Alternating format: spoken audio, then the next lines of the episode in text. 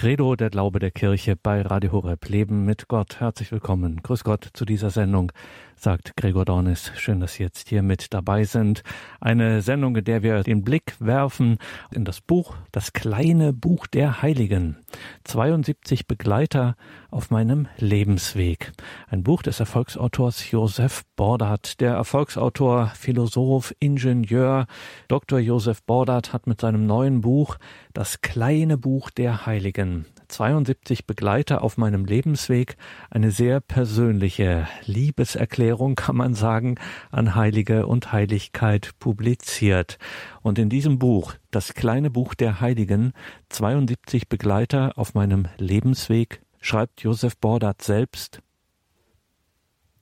eigentlich sind wir alle heilig, Sie und ich, zumindest soweit wir getauft sind.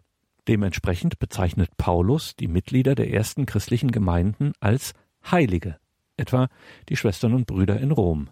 Römer 1,7 An alle in Rom, die von Gott geliebt sind, die berufenen Heiligen, Gnade sei mit euch und Friede von Gott, unserem Vater und dem Herrn Jesus Christus. Und an die Epheser schreibt er im vierten Kapitel, Zitat, und er gab den einen das Apostelamt, andere setzte er als Propheten ein, andere als Evangelisten, andere als Hirten und Lehrer, um die Heiligen für die Erfüllung ihres Dienstes zu rüsten, für den Aufbau des Leibes Christi. Also, die Heiligen sind hier schlicht die Getauften, die Christen, die Gemeindemitglieder. Auch der Evangelist Matthäus spricht von der Heiligkeit, zu der wir berufen sind, wenn er schreibt in Matthäus 5, 48, ihr sollt also vollkommen sein, wie es auch euer himmlischer Vater ist. Also, wir sind alle potenziell heilig, wir können heilig werden, jeder Mensch kann heilig werden. Einige haben es in den Augen der Kirche bereits geschafft. Wir sind noch unterwegs, sie sind schon am Ziel. Und die Kirche feiert die Heiligen, verehrt sie in Dankbarkeit für die göttliche Gnade, die durch sie erfahrbar wird. An ihnen, an ihrem oft beschwerlichen Lebensweg lässt sich erkennen, was Nachfolge Christi bedeutet. Doch die Kirche geht mit ihrer Erinnerungs- und Verehrungskultur noch weiter. Sie erhebt die Heiligen zur, wie es heißt, Ehre der Altäre. In jedem Altar gibt es eine Heiligenreliquie. Die Kirche benennt Kirchengebäude und andere Einrichtungen nach Heiligen, führt sie in einem liturgischen Kalender, so dass sie, zusätzlich zum 1. November, dem Festtag aller Heiligen, noch an ihrem persönlichen Gedenktag in den Gottesdiensten Erwähnung finden und die Kirche proklamiert, dass sich die Heiligen bei Gott als Fürsprecherinnen und Fürsprecher für die Menschen einsetzen, die sie im Gebet um diese Fürsprache bitten. Weil gerade diese Funktion als Brücke in die Transzendenz eine Dimension an Vollendung voraussetzt, die in tiefste Schichten des Glaubens eindringt, ist sich die Kirche bewusst, dass der Titel heilig nicht leichtfertig vergeben werden darf. Sie hat darum ein Verfahren entwickelt, in dem genau geprüft wird, ob ein Mensch den Titel heilig tragen darf, ob sie oder er als Heilige oder Heiliger verehrt werden soll. Also, wer oder was sind Heilige? Zunächst, was sind sie nicht? Heilige sind keine menschlichen Halbgötter. Sie sind vielmehr ganzheitliche Vorbilder für den Menschen auf dem Weg zu Gott. Heilige werden im christlichen Glauben verehrt, nicht angebetet. Der Personenkult mag in Shows und Sport eine Rolle spielen, in der Kirche tut er es nicht. Jedenfalls nicht als Ausdruck der Lehre der Kirche. Wenn wir Menschen heilig nennen, so wollen wir damit sagen, dass sie in der Ausstrahlung Gottes leben. Erkennbar daran, dass es ihnen besonders gut gelungen ist, sich den Willen Gottes zu eigen zu machen und danach zu handeln. So werden sie zu Vorbildern. Die tiefe Bedeutung der Heiligen liegt denn auch darin, dass mit dem lebendigen Glauben der Toten der tote Glaube der Lebenden erneuert wird. Wir sollten uns die Heiligen dabei nicht als besonders fromme, sondern vor allem als frohe und glückliche Menschen vorstellen. Das mag in einer Zeit, in welcher der Gute nur noch als der Dumme erscheint und Cleverness die neue Weisheit ist, da mag das fremd wirken. Die Antike jedoch wusste, dass es einem genau dann und nur dann gut geht, wenn man Gutes tut. Im Laufe der letzten 2000 Jahre haben das einige Menschen verstanden. So unterschiedlich sie sein mögen, so eint sie doch der Wille, Gottes Willen zu tun und damit dem Menschen zu dienen.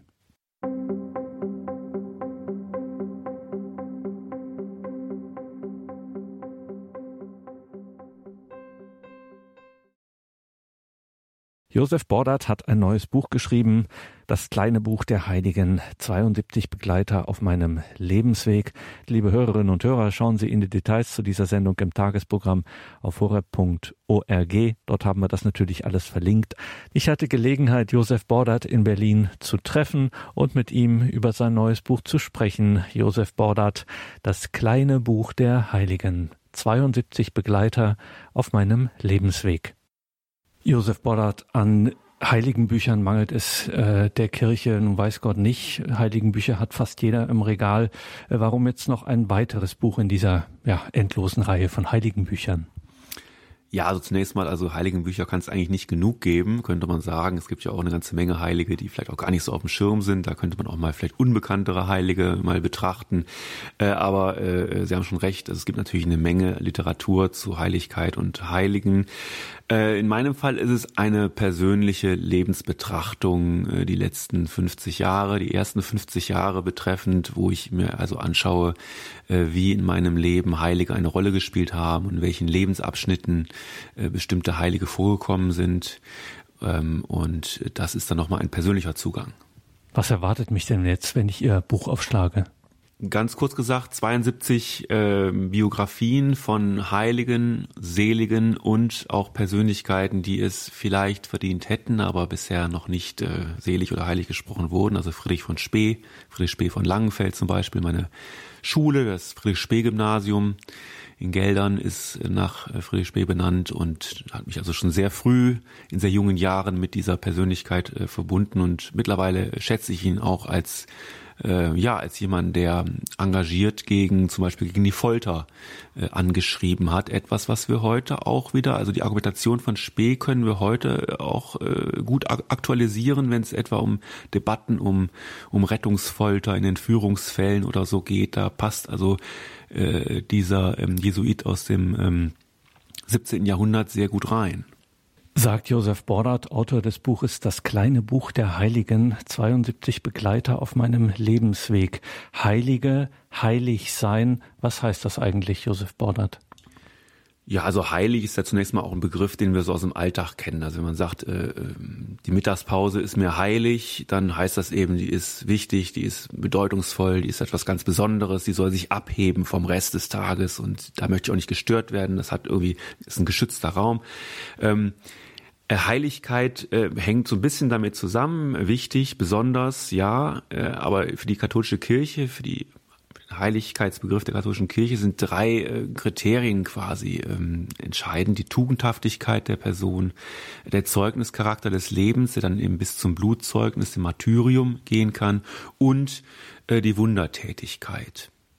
Da sind wir bei drei ganz entscheidenden Kriterien, also die Tugendhaftigkeit, das Zeugnis, das Martyrium und die Wundertätigkeit. Das spielt ja auch für die Kirche eine äh, gewisse Rolle, wenn sie festlegt, sage ich mal, wenn sie feststellt, dass jemand tatsächlich eine Heilige, ein Heiliger auch so genannt werden darf, äh, dass man sie, die Gläubigen sie anrufen können, sie verehren können, diese Heiligen. Und da widmen Sie in Ihrem Buch, das kleine Buch der Heiligen, widmen Sie eingangs einen doch ausführlichen Abschnitt, wo Sie das mal gründlich und ausführlich erklären, wie die Kirche zu dieser Feststellung kommt. Wir können davon ausgehen, das ist ein Heiliger, eine Heilige. Äh, vielleicht können Sie hier noch mal kurz andeuten, wie die Kirche da vorgeht. Ja, es ist in der Tat ein etwas ähm, kompliziertes Verfahren, deswegen brauchte ich auch ein paar Seiten, um das mal darzulegen. Ähm, das beginnt dann tatsächlich ja mit dem Verdacht, eine Person könnte vielleicht äh, im Ruf der Heiligkeit stehen. Das beginnt dann eben so auf äh, diözesaner Ebene. Es gibt dann einen Sachverständigen, einen Postulator, der eben Nachforschungen zu der betreffenden Person anstellt. Und wenn sich quasi der Verdacht erhärtet, also wenn das Ergebnis positiv ausfällt, dann ist diese Person eine Kandidatin oder ein Kandidat äh, für die Heiligsprechung oder Seligsprechung. Und dann eröffnet der äh, Bischof formell das Verfahren, in dem dann äh, zunächst einmal die Schriften geprüft werden und Zeugen befragt werden. Also äh, sowohl ähm, sozusagen Personen, Zeugen wirklich befragt werden oder eben auch Quellen als äh, Zeugnisse herangezogen werden, äh, mit dem Ziel, sozusagen etwas über die Tugendhaftigkeit der Person sagen zu können. Idealerweise lassen sich dann auch schon in dieser Phase Menschen finden, die auf die äh, Fürsprache, auf die Fürbitte äh, der Kandidatin und des Kandidaten eben eine, eine Heilung etwa erfahren haben, also wo dann die Wundertätigkeit sich schon zeigt. Das ist aber nicht zwingend. Und auch das Martyrium ist jetzt nicht ähm, ähm sozusagen ähm, äh, zwingend. Entscheidend ist die Tugendhaftigkeit. Also Wundertätigkeit und Martyrium bekräftigen diese, aber man kann eben auch heilig werden, ohne das Martyrium erlitten äh, zu haben haben und eigentlich auch streng genommen ohne ein Wunder nachweislich äh, gewirkt zu haben. Entscheidend ist die Tugendhaftigkeit, die sich natürlich auch in, in, im Zeugnis geben und im, im, im heilsamen Auftreten äh, zeigt. Das ist, das ist klar. Ähm, dann wird also geforscht und es werden also ähm, Fakten zusammengetragen über die Person und wenn also diese Nachforschungsergebnisse insgesamt geeignet sind, die Heiligkeit der äh, betreffenden Person zu belegen, dann geht der ganze Vorgang nach Rom an die äh, Kongregation äh, für die Heiligsprechungen der römischen Kurie und dort wird dann nochmal ein Gutachten erstellt, was also quasi die Ergebnisse nochmal zusammenfasst. Ähm, und äh, dann gibt es ein neunköpfiges Theologengremium, das dieses Gutachten jeweils über, also die einzelnen Theologen müssen dieses Gutachten nochmal überprüfen ja, und dann wird quasi abgestimmt und die Kandidatin, der Kandidat braucht also eine Zweidrittelmehrheit, also sechs von neun Theologen müssen tatsächlich die Heiligkeit nach den genannten Kriterien bejahen. Ähm, dann ist es aber immer noch nicht so weit. Dann muss sozusagen noch einmal die Hauptversammlung der Kongregation darüber entscheiden, ob dem Papst denn der Vorschlag gemacht werden soll, die Person selig oder heilig zu sprechen. Und die Entscheidung darüber, ob die Seligsprechung, Heiligsprechung stattfindet, die trifft allein der Papst. Also er kann daraufhin äh, eine Seligsprechung oder Heiligsprechung vornehmen, er muss es aber nicht. Es gibt quasi keinen Rechtsanspruch auf, auf Selig- oder Heiligsprechung nach erfolgreichem Verfahren, sondern es ist dann tatsächlich die Entscheidung des Papstes zu sagen, ja, das machen wir dann. Auf die Frage habe ich Sie jetzt nicht vorbereitet, aber das ist ja schon ein recht umfangreiches, äh, sehr aufwendiges Verfahren. Warum äh, nimmt die Kirche das denn so wichtig, das auch wirklich gründlich äh, zu prüfen? Und da, ich meine, man könnte auch sagen, okay, wenn ihr jetzt in Berlin, was weiß ich, euer Bernhard Lichtenberg, wenn ihr sagt, das war ein dufter Typ und der hatte Mumm und Rückgrat und der war auch ein frommer Mann, dann verehrt den mal ruhig, wird schon passen. warum ist das so, wird das es so gründlich gemacht, äh, das festzustellen? Hm. Ja, Bernhard Lichtenberg ist natürlich ein gutes Beispiel aus Berliner Sicht. Äh, ähm, das ist ein äh, denn die Heiligsprechung jetzt so vorbereitet wird, ein, ein Seliger, den wir halt hier im Erzbistum sehr schätzen und verehren. Ähm, und ähm, sicherlich jetzt ganz platt gesagt, dufter Typ. Klar, da gibt es sicherlich eine ganze Menge, die in die Richtung gehen. Aber dennoch ist es immer wichtig, gut zu prüfen, denn ja, der erste Eindruck kann manchmal täuschen. Man muss sich dann doch schon die Schriften mal genauer anschauen.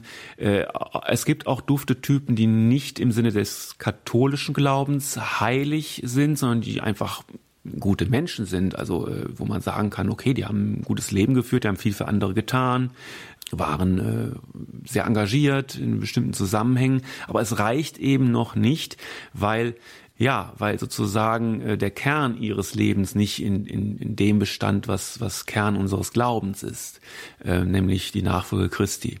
Und da muss man genau hinschauen. Da gibt es auch ähm, einige, im Moment einige Kandidatinnen und Kandidaten, wo die Schriften so ein bisschen gegen eine äh, Kanonisation sprechen. Ähm, Clara Lubich zum Beispiel, äh, eine sicherlich herausragende Persönlichkeit der Kirchengeschichte des 20. Jahrhunderts, aber da guckt man im Moment die Schriften an, ne, passt das alles so, ähm, kann man das wirklich dann auch als Glaubensvorbild, denn das soll es ja letztlich dann sein, ähm, für die Kirche insgesamt äh, so gelten lassen. Und deswegen besser mal ein bisschen mehr prüfen, gerade auch bei Wundern.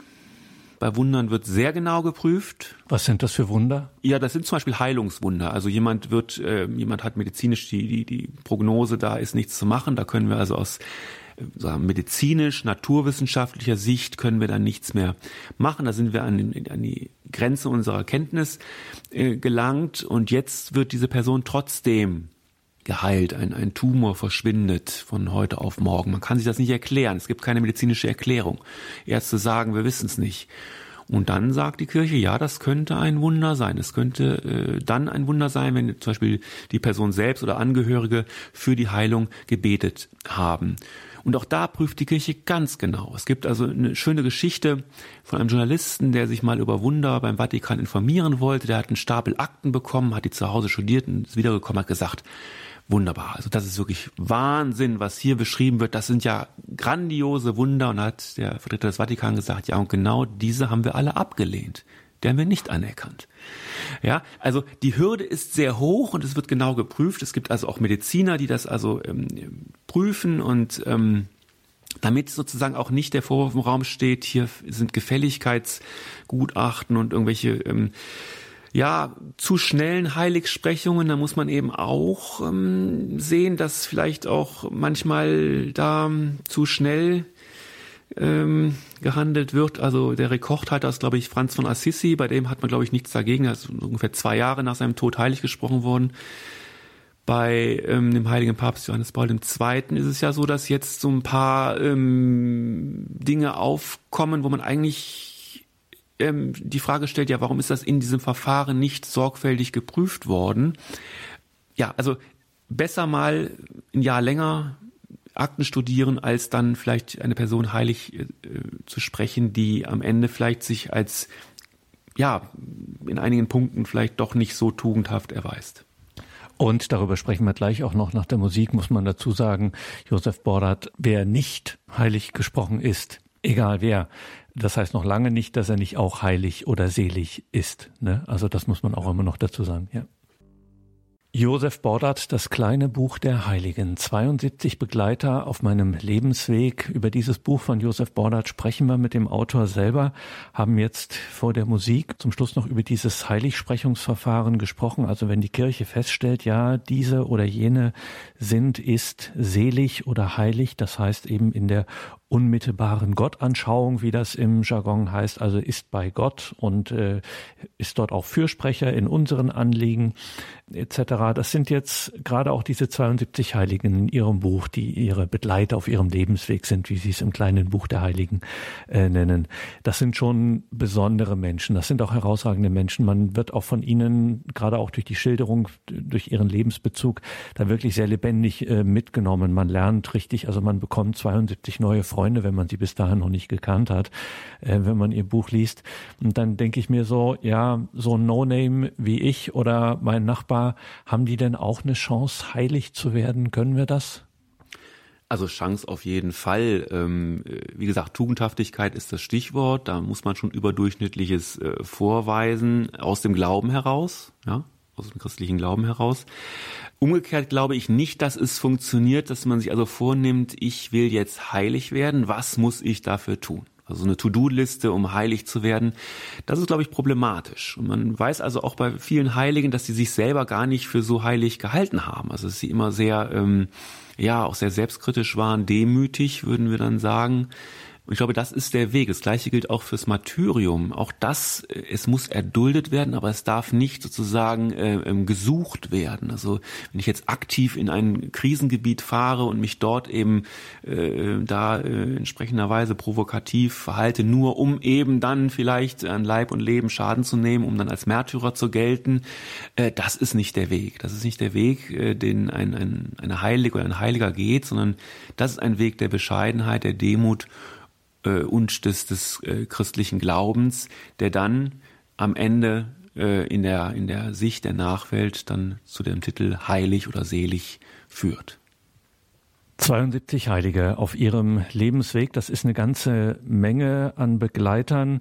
Das ist natürlich eine gemeine Frage, das ist mir schon klar. Trotzdem sind natürlich alle diese 72 Heiligen in ihrem kleinen Buch der Heiligen Josef Bordert wichtig. Aber ich denke mal schon, es gibt schon so die einen oder den anderen Favoriten unter diesen 72.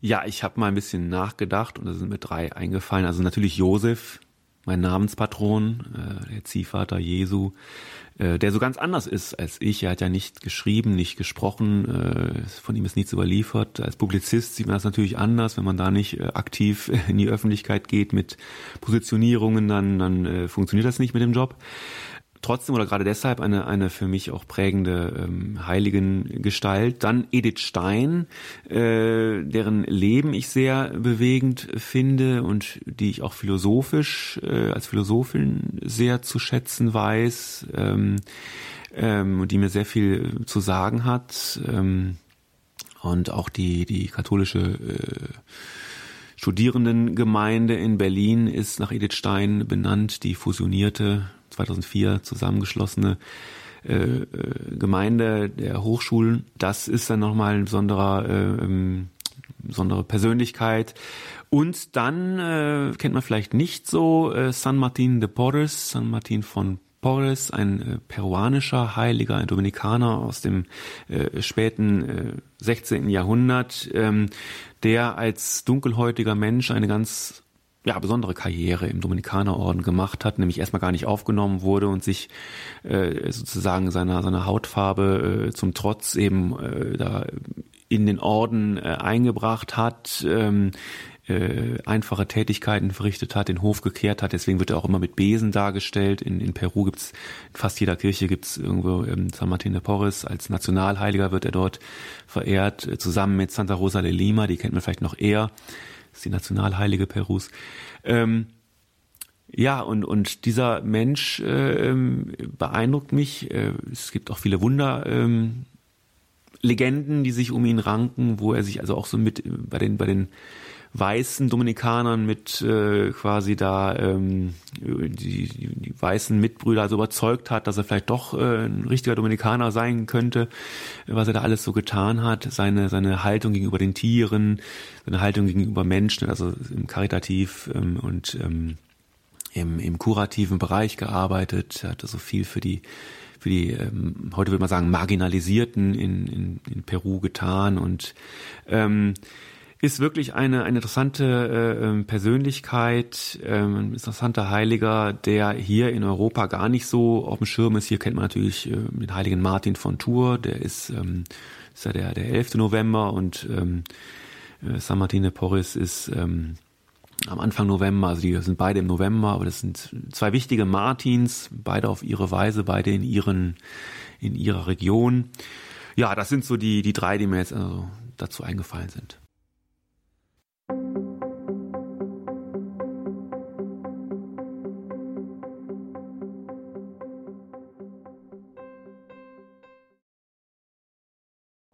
Josef Bordert, das kleine Buch der Heiligen, 72 Begleiter auf meinem Lebensweg. Darüber habe ich mit dem Autor Josef Bordert gesprochen, über dieses sein neues Buch, das kleine Buch der Heiligen. Haben wir schon angesprochen, das Thema Heiligkeit und vor allem Heiligsprechung, Seligsprechung, Heiligsprechung. Das haben wir alle schon mal gehört. Katholischen Christen ist das mehr oder weniger vertraut. Also Heiligsprechung, die Kirche kommt zu ihrem Urteil über die Heiligkeit einer Person. Das heißt, wir können mit Sicherheit sagen, diese Person ist jetzt, wie das im theologischen Sprech heißt, in der unmittelbaren Gottanschauung. Sie ist bei Gott, sie ist im Himmel, sie ist bei Gott und kann dort für uns Fürsprache einlegen etc. Ja, wie stellt die Kirche das fest? Da schauen wir mal direkt in das Buch von Josef Bordert, das kleine Buch der Heiligen, denn dort erklärt er das sehr anschaulich, wie die Kirche zu ihrem Urteil kommt über die Heiligkeit von Menschen. Und Josef Bordert schreibt da, das ist etwas kompliziert, denn hier kommen theologische, ethische und kirchenrechtliche Aspekte zusammen. Ich möchte kurz, so kurz wie möglich zu klären, versuchen, wie der Prozess abläuft, durch den man in der katholischen Kirche selig bzw. heilig wird und was dieses Verfahren über den Seligkeits- bzw. Heiligkeitsbegriff der Kirche aussagt. Zunächst einmal gilt für die Kirche im Zusammenhang mit der Selig- und Heiligsprechung folgender Grundsatz. Alle Christen sind potenzielle Kandidaten. Das entspricht dem, was in den eingangs zitierten Bibelstellen zum Ausdruck kommt. Das entspricht aber auch dem Verständnis von Heiligkeit der nachkonziliaren Kirche. Das Zweite Vatikanische Konzil hat deutlich gemacht, dass alle Christen durch die Taufe Anteil an der Heiligkeit Gottes haben und dadurch zu einem heiligen Leben berufen sind. Nun steht aber ebenfalls schon in der Bibel, dass viele berufen, aber nur wenige auserwählt sind. So lesen wir es im Matthäus Evangelium Kapitel 22. Viele berufen, aber nur wenige auserwählt. Nur wenige schaffen es, ihr Talent zur Heiligkeit nicht verkümmern zu lassen, sondern mit Hilfe der Gnade Gottes zur Entfaltung zu bringen. Menschen, denen das in besonderer Weise gelungen ist, gelten als Heilige und sollen künftige Christengenerationen anregen, ihre gottgegebene Chance zur Heiligkeit zu nutzen. Dazu muss das Leben der Heiligen in Erinnerung bleiben, was am besten dadurch befördert wird, dass sie regelmäßig in der Liturgie Verehrung erfahren mindestens einmal im Jahr, am 1. November, an Allerheiligen. Der Prozess lässt sich nach geltender kirchenrechtlicher Form am besten als doppeltes, zweistufiges Verfahren mit zwei Instanzen beschreiben. Die Instanzen sind die Diözese, das Bistum und die zuständige Kongregation beziehungsweise jetzt das zuständige Dikasterium, auf denen jeweils die Doppelprüfung der Kandidatin bzw. des Kandidaten hinsichtlich der Pharma Sanctitatis, das steht für Tugendhaftigkeit, und der Pharma Signorum, das ist die Wundertätigkeit, stattfindet. Also Tugendhaftigkeit und Wundertätigkeit. Und dabei folgt der ersten Stufe der Seligsprechung die zweite Stufe der Heiligsprechung nur dann, wenn sich nach jener ersten Stufe Seligsprechung ein weiteres Wunder eingestellt hat, das die selige Person nachdrücklich zur Heiligsprechung empfiehlt. Ein weiterer wichtiger Aspekt, die Pharma Martyrii, also das Martyrium zu Deutsch Zeugnis, gilt im Sinne einer besonderen Tugendübung als Spezialfall der Pharma Sanctitatis. Da das Martyrium in der Praxis der Heiligsprechung jedoch eine überragende Bedeutung hat und in der Kirchengeschichte eine enge Verknüpfung von Martyrium als Bezeugung des Glaubens bis zum Tod und im Tod enge Verknüpfung von Martyrium und Heiligkeit offenbar wird, so heißt etwa das Heiligenverzeichnis Martyrologium.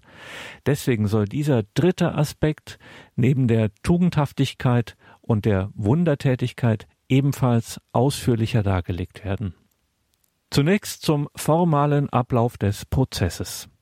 Da es sich um ein Verfahren auf dem Rechtsweg handelt, muss dieser zunächst eingeschlagen werden.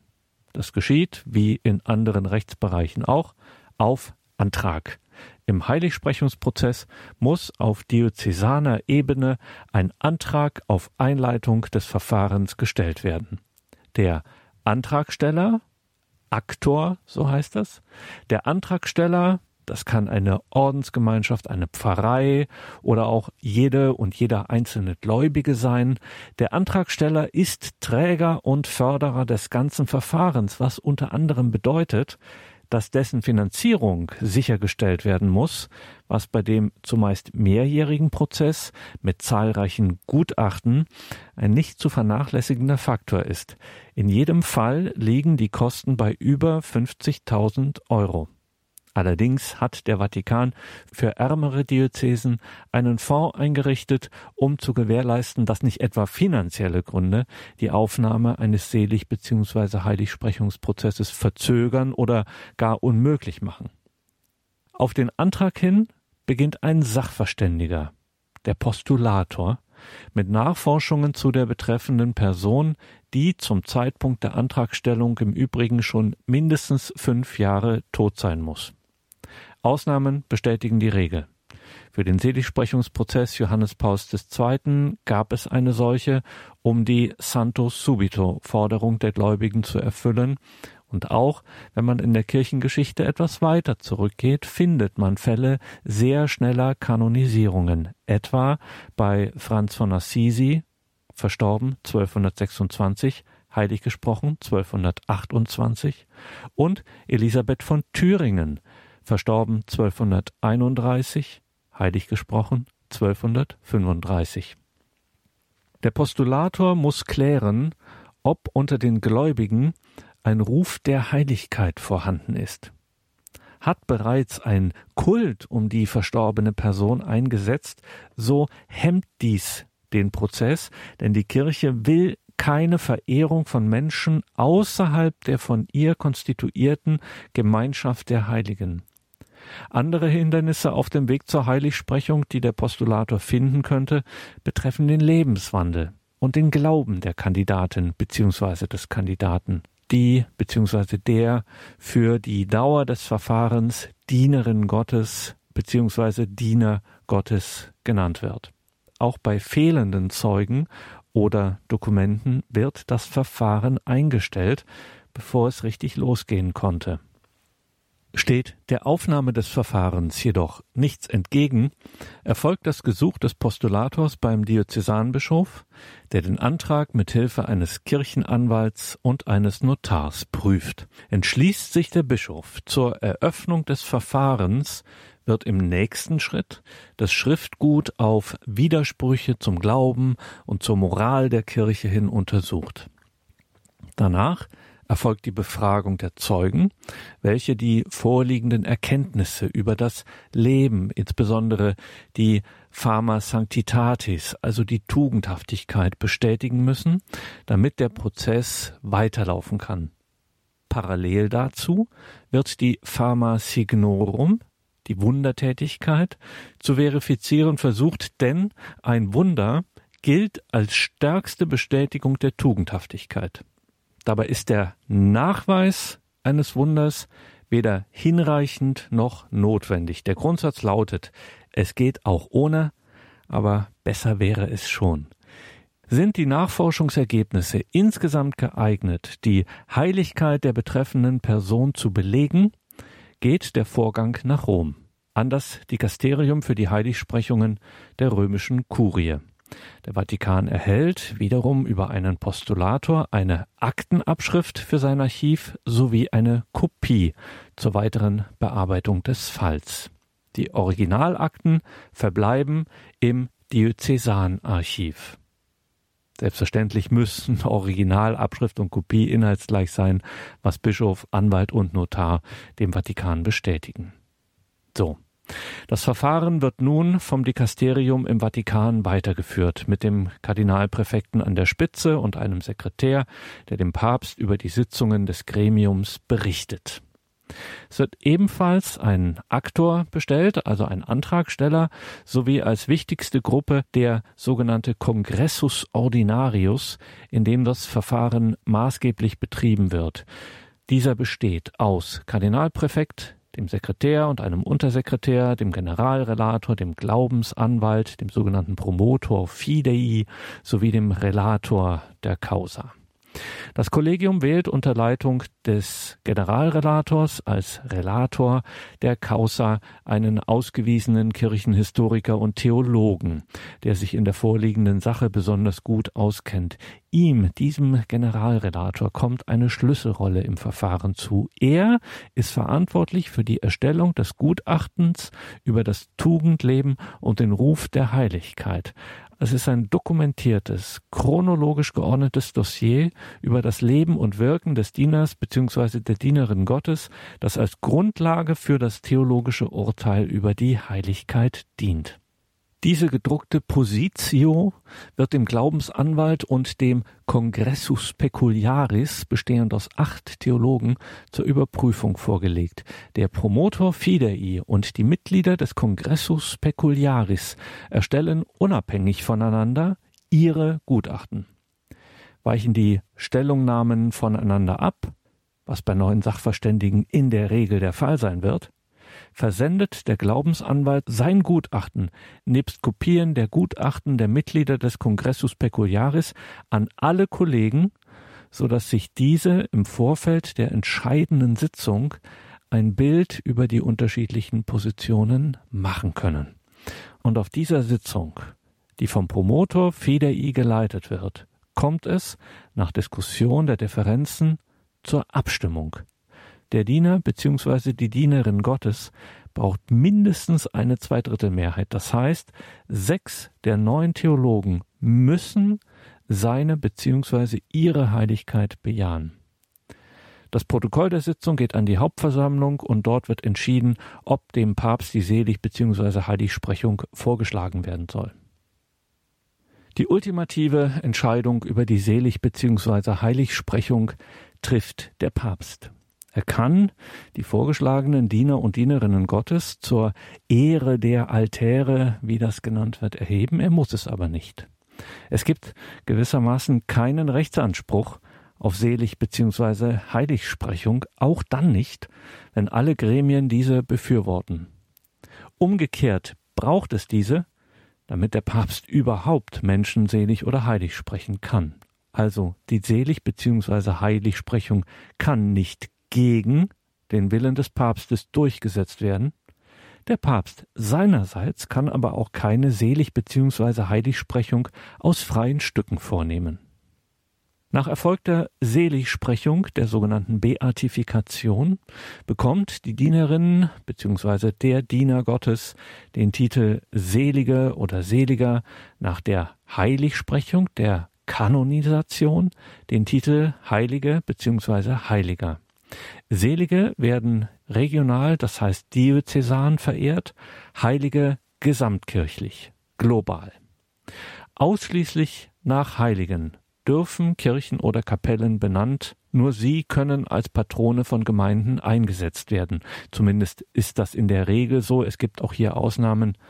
Voraussetzung für den Aufstieg von der Seligkeit zur Heiligkeit ist, wie oben bereits angesprochen, der Nachweis eines Wunders nach erfolgter Beatifikation, nach erfolgter Seligsprechung.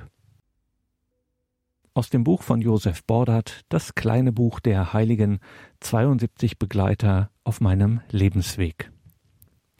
Das war der zunächst recht komplizierte und langwierige Verfahrensgang in formaler Hinsicht. Worum geht es dabei inhaltlich? Kurz gesagt, es geht um die Auseinandersetzung mit den drei Kernthemen des katholischen Heiligkeitsverständnisses Tugendhaftigkeit, Wundertätigkeit, Martyrium. Tugendhaftigkeit.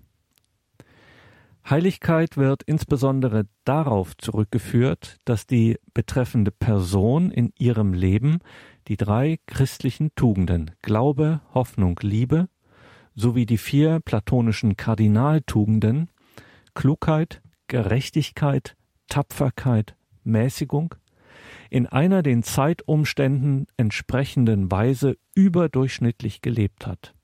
Nur die Tugendhaftigkeit als Moralität des Heiligen ist Conditio sine qua non für die Heiligkeit. Es geht nicht ohne Tugendhaftigkeit. Alles andere sind bestätigende Beigaben, die auf die Wirkung eben das Wunder, sowie auf die Beharrlichkeit beim Martyrium, Wirkung und Beharrlichkeit des tugendhaften Lebens verweisen. Es hat nun wenig Sinn, die sieben Tugenden der Reihe nach durchzugehen, da jede einzelne eine eigene Abhandlung nötig macht. Es soll mithin nachfolgend um den moraltheologischen Ansatz als solchen gehen, um die Tugendethik. Grundsätzlich stellt die katholische Tugendethik eine Rückbesinnung auf die aristotelisch-thomistische Tradition des Strebens nach dem Glück und dem Guten und damit eine Abkehr von protestantisch-pietistischer Geburtstreue dar, die in der kantianischen Tradition des Sollens steht, also die Erfüllung von Pflichten verlangt. Doch die beiden ethischen Begründungsfiguren Streben und Sollen lassen sich nicht wirklich voneinander trennen. Das eine ist ohne das andere nicht denkbar, nicht nur für das Leben der Heiligen, sondern für das menschliche Leben ganz allgemein. Die Notwendigkeit einer Verbindung teleologischer und deontologischer Ansätze in der Moraltheorie hat anthropologische Ursachen. Was bedeutet das? Zunächst bedeutet dies keine Naturalisierung der Ethik oder Aufhebung der Moraltheorie durch den Fehlschluss vom Sein auf das Sollen, sondern es bedeutet zunächst die Notwendigkeit einer Klärung des Menschenbildes vor einem Diskurs über Werte und Normen. Ein Bewusstwerden, dass die Verinnerlichung des äußeren Gesetzes nur möglich ist, wenn das Gesetz wiederum Ausdruck der inneren Anlagen ist, das heißt die Erkenntnis, dass die Beziehung von Pflicht und Streben von letzterem ausgehen muss und auch ausgehen kann, da das Verlangen nach dem Guten und der Wahrheit jedem Menschen zu eigen ist. Gesetzestreue folglich aus innerem Antrieb geschieht, weil man das Sollen für erstrebenswert hält. So zeigen sich in den Tugenden und den Pflichten nicht Gegensätze, sondern zwei Seiten der Moralität des geheiligten Lebens, die gleichermaßen in der Natur des Menschen wurzeln.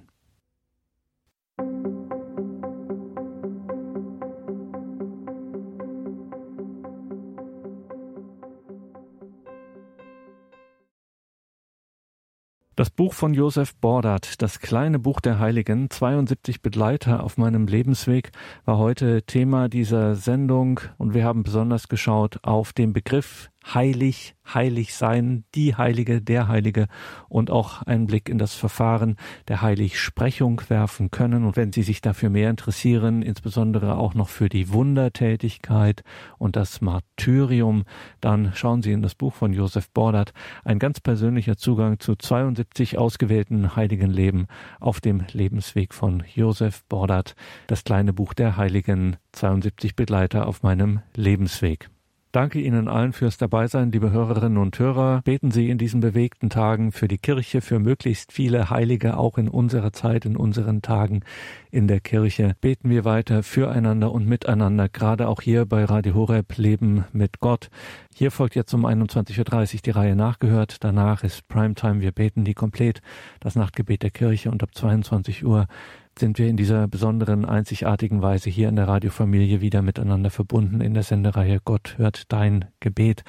Seien Sie auch damit dabei. Danke, dass Sie das alles möglich machen durch Ihre Unterstützung, Ihr geistliches Gebet, Ihr geistliches Opfer für uns und auch Ihre materielle Spende, Ihr materielles Opfer, das Sie bringen nach Ihren Möglichkeiten. Nur so kann diese Radio, diese Gebetsfamilie bestehen. Ein herzliches Vergelt's Gott allen dafür. Mein Name ist Gregor Dornes. Ich wünsche Ihnen allen einen gesegneten Abend, eine behütete Nacht.